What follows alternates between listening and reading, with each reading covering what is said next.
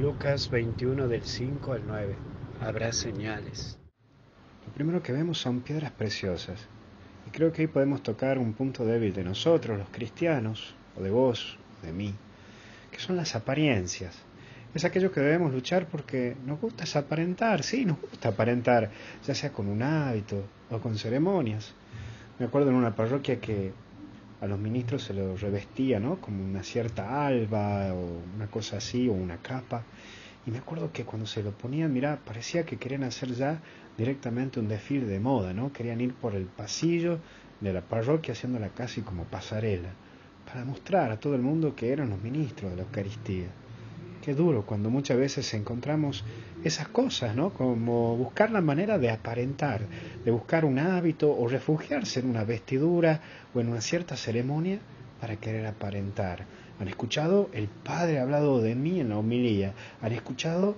La gente me escucha, me quiere, me ama. En fin, podríamos decir que son pequeñas actrices o actores frustrados. Personas que pasan su vida aparentando y giran su vida en cubrirse de apariencias. Les encanta aparentar, les encanta aparecer.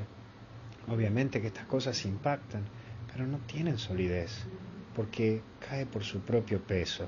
Personas que buscan estar ahí, siempre ahí arriba, pero si no tienen la solidez en Jesús, todo cae, todo se pierde, todo se quiebra.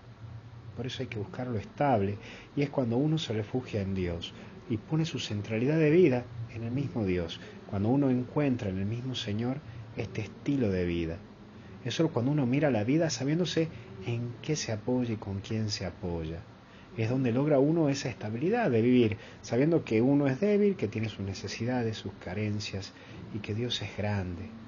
Hoy tu estabilidad para vivir esta vida está en saberte quién sos, y si vos pones tu estabilidad en la decisión de otros, vas a caer, porque hoy mucha gente te va a aplaudir, te va a decir que te ama, que no hay nadie como vos para predicar, para hablar, para charlar, pero el día de mañana cuando te pase algo, si vos pones tu estabilidad en el otro, si ese otro te abandona o te deja de lado, te caes y te haces pomada.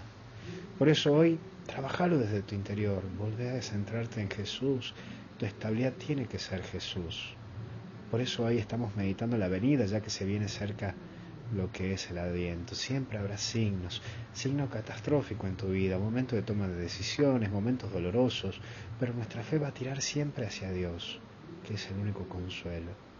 Dios es el único que te va a consolar en la vida.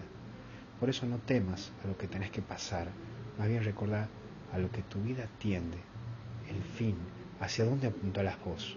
Si eso lo tenés en claro, todo lo podrás superar. Acuérdate lo de San Pablo, me refugio en Cristo, ¿no? Me consuela en Cristo y me uno a Cristo. Que Dios te bendiga en el nombre del Padre, del Hijo y del Espíritu Santo. Amén.